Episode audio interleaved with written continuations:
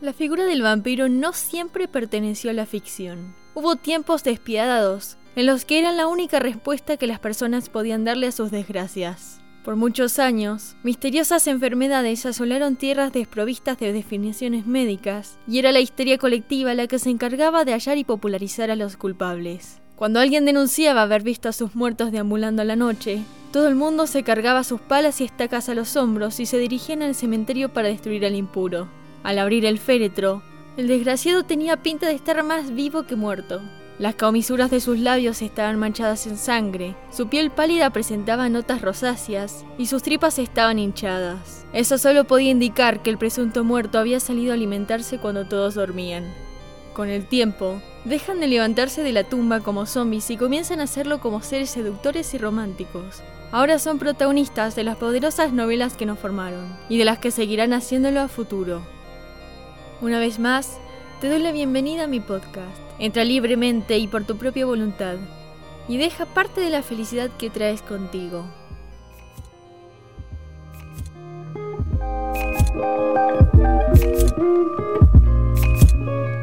Mi nombre es Ana y esto es Crónicas del Cosmolibros, un podcast donde hablo del vasto universo literario, sus escritores y sus lectores.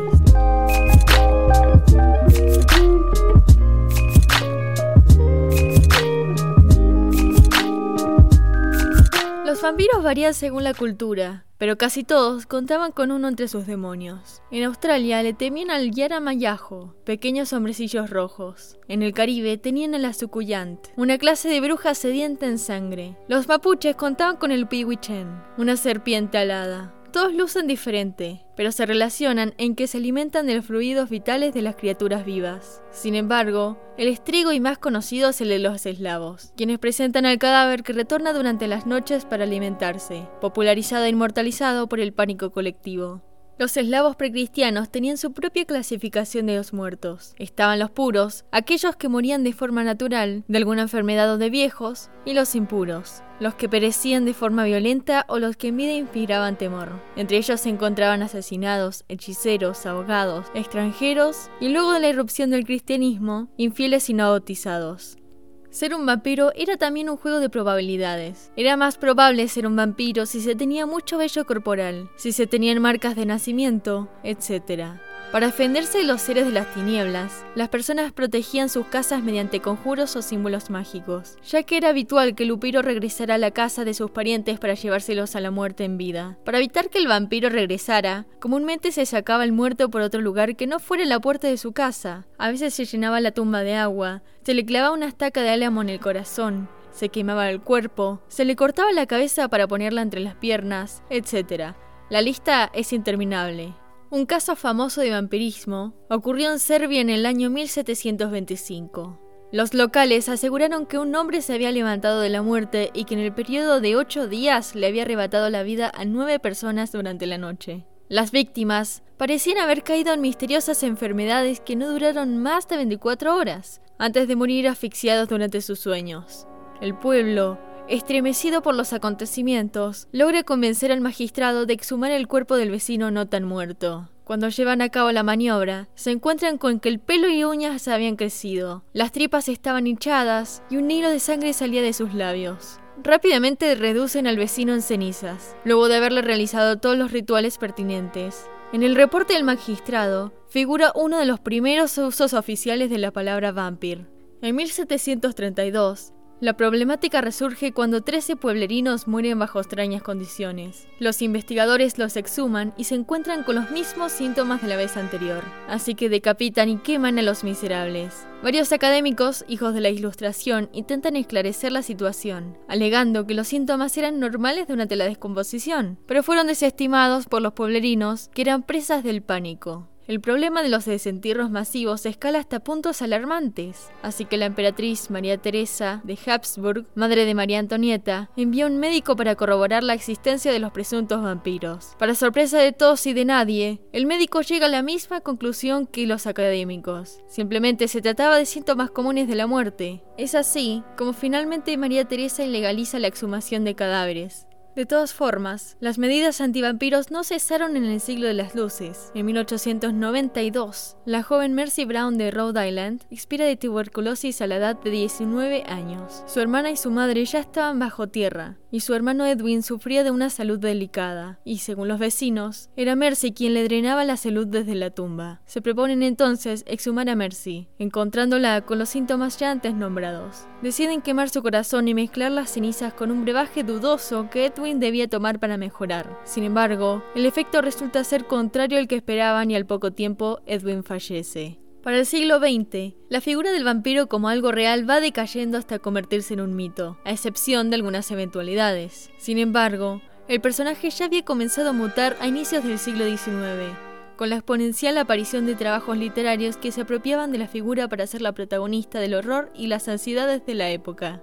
El vampiro comienza a transitar en vida los caminos de la literatura en forma de poemas. Una de las primeras apariciones se da en 1748 con el poema El vampiro del poeta alemán Osenfelder. El trabajo evalúa la muerte y lo prohibido. Su vampiro es representado de forma bíblica puesto que lo compara con un reptil reptante. En 1797, Goethe publica uno de los poemas más conocidos, La novia de Corinto, una representación del amor entre un mortal y un ser sobrenatural comienza a figurar la idea de un ser bello y seductor que te arrastra a la perdición. La idea de los vampiros como zombies modernos comienza a decaer con estas nuevas letras. Los vampiros comienzan a aparecer en el inglés a inicios del siglo XIX con El vampiro de John Stagg en 1810 o El de Lord Byron en 1813, aunque él solo nombra la existencia de este ser. La primera prosa vampírica podría pertenecer a John William Polidori, con su Lord Ruthven, coprotagonista de la novela El vampiro, escrita poco después de los eventos que dieron lugar a la Noche de los Monstruos, donde no la pasó muy bien y de donde salió con la idea de que Lord Byron era un corruptor de la inocencia y un depredador insaciable que se alimentaba del miedo ajeno.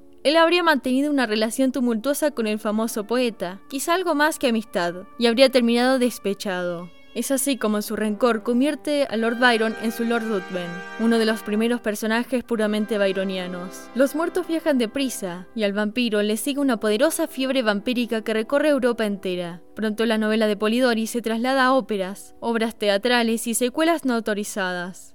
Ahora todo el mundo quiere leer y escribir sobre vampiros, criaturas metamorfoseadas en peligrosas personas que lo arrastran a uno a lo prohibido. La figura del vampiro se traslada a las letras latinoamericanas en la primera mitad del siglo XIX, cuando en el verano de 1837 el venezolano Fermín Toro publica La viuda de Corinto, que surge luego de que saliera al mercado la traducción de La novia de Corinto de Goethe. Dos décadas después, un sinfín de autores latinoamericanos se suben al tren vampírico. En esta parte del mundo, el vampiro sería el representante estrella de la opresión que tanto marcó estas tierras. Entre 1845 y 1847 aparece Barney el vampiro por primera vez en los folletines de horror Penny Dreadful, libritos semanales que costaban un penique. Por 109 semanas, los escritores James Malcolm Reimer y Thomas Becket Prest desarrollan lo que sería la primera ficción larga de un vampiro, y quizá uno de los primeros thrillers de aventura significativo, que a pesar de sus inconsistencias, logra ser exitoso influyente para luego ser publicado en forma de libro.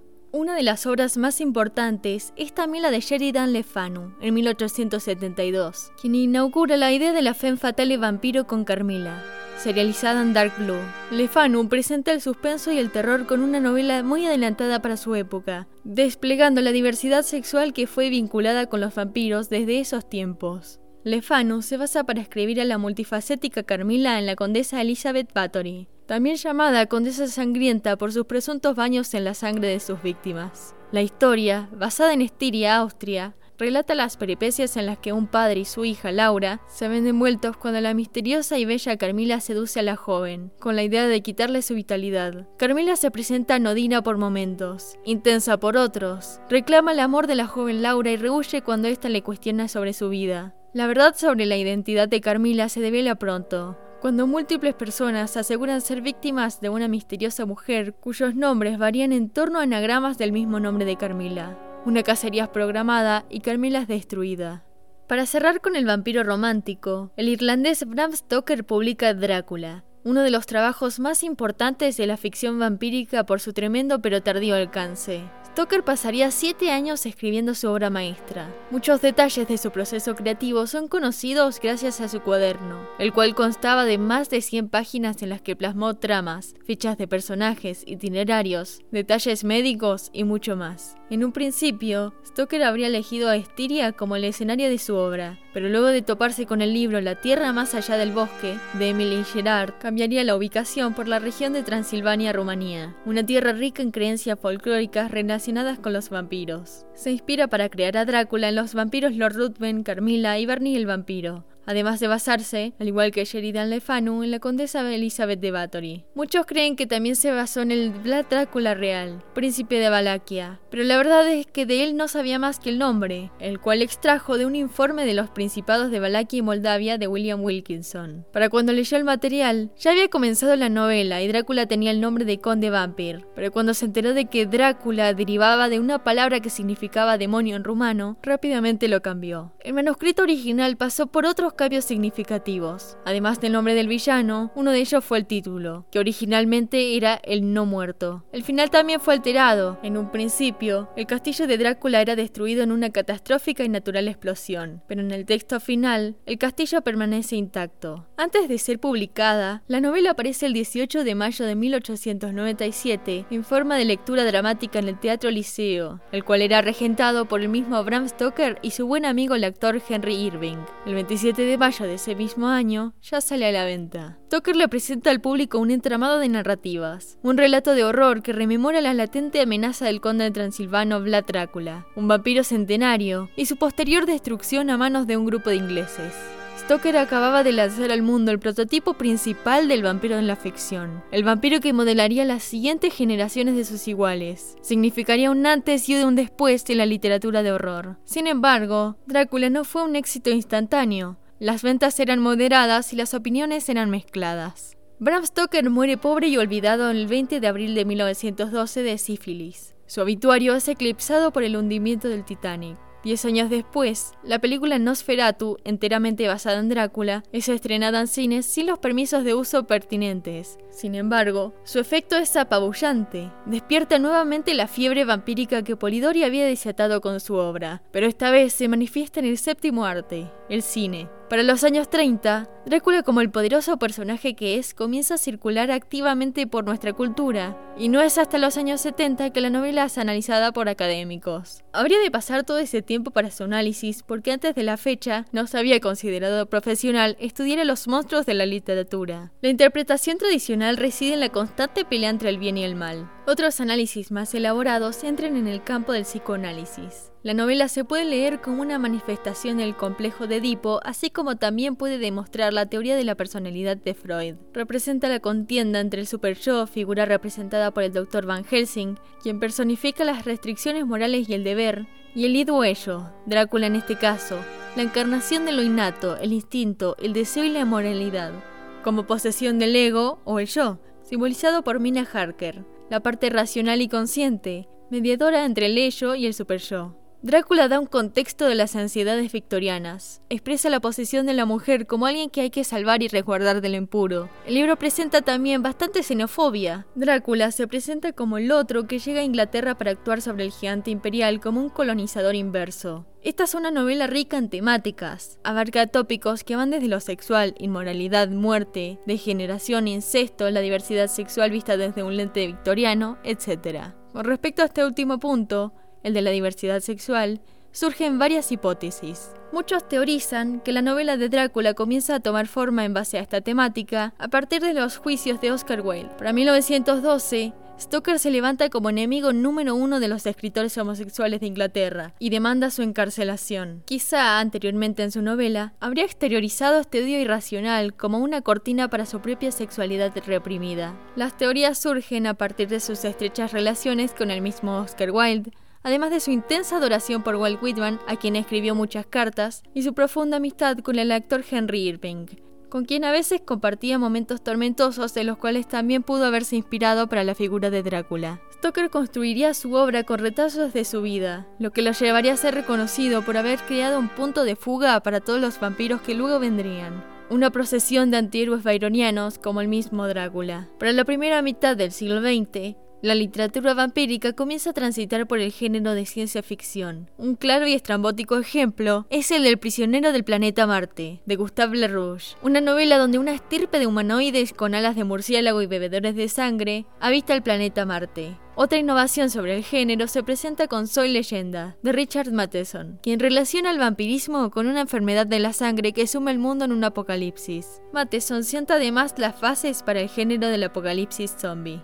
Anne Rice renueva el género en los años 70 dándole sentimientos al vampiro, quien ahora es un ser atormentado, glamuroso y complicado, capaz de amar, llorar y sufrir. Son la personificación de la permanencia en el cambio. La autora da vuelta a las narrativas. Tradicionalmente, el otro es descrito desde un punto de vista ajeno, normalmente una víctima o un destructor. Le tenemos miedo al otro porque no lo entendemos. En las crónicas vampíricas de Anne Rice, el monstruo nos fascina. Nos revela su propia verdad sobre su condición vampírica. Nos identificamos con ellos. Nos hacemos sus mismas preguntas. La primera novela de la saga, Entrevista con el vampiro, se aleja de Drácula por muchos motivos. Los vampiros ahora establecen familias o comunidades para sentirse menos solos en la eternidad. Estos vampiros pueden cesar su existencia por medio del fuego, el desmembramiento o el calor del sol. No necesitan de sus tierras nativas para fortalecerse y pueden vivir a base de sangre animal. Ahora son criaturas andróginas que existen más allá del género y las conductas sociales. Anne Rice nos regala relatos que tratan quizá de las distintas formas de amar y ser más allá de la mortalidad. Terminando el siglo XX y entrando al XXI, surge la categoría del romance vampírico en 1991 con Obsesión de Lonnie Herter. Este subgénero comienza a ganar popularidad con la serie literaria de los diarios vampíricos y Crepúsculo. La saga de Crepúsculo, escrita por Stephanie Meyer, deriva de una nueva formulación del romance tradicional de la ficción gótica. La necesidad de Bella de ser constantemente salvada y su atracción hacia un hombre cínico y controlador que lucha contra la necesidad de matarla hacen de ella a una heroína gótica. Esta saga, tan prolífica como sus películas, se convierte en una referente de los vampiros de la literatura moderna. Los vampiros literarios se materializan en la niebla y la oscuridad de tiempos inciertos. Se metamorfosean en alegorías que se deban aportarle a un cuerpo los deseos, miedos, represiones y ansiedades de las distintas épocas. Comienzan a simbolizar lo que no se puede ver, la explotación de otros, la seducción, el poder y la sexualidad. Erigen desde un principio el arquetipo de un vampiro queer. Una y otra vez se levantan de sus tumbas para horrorizarnos, para seducirnos y arrastrarnos a su eterna existencia.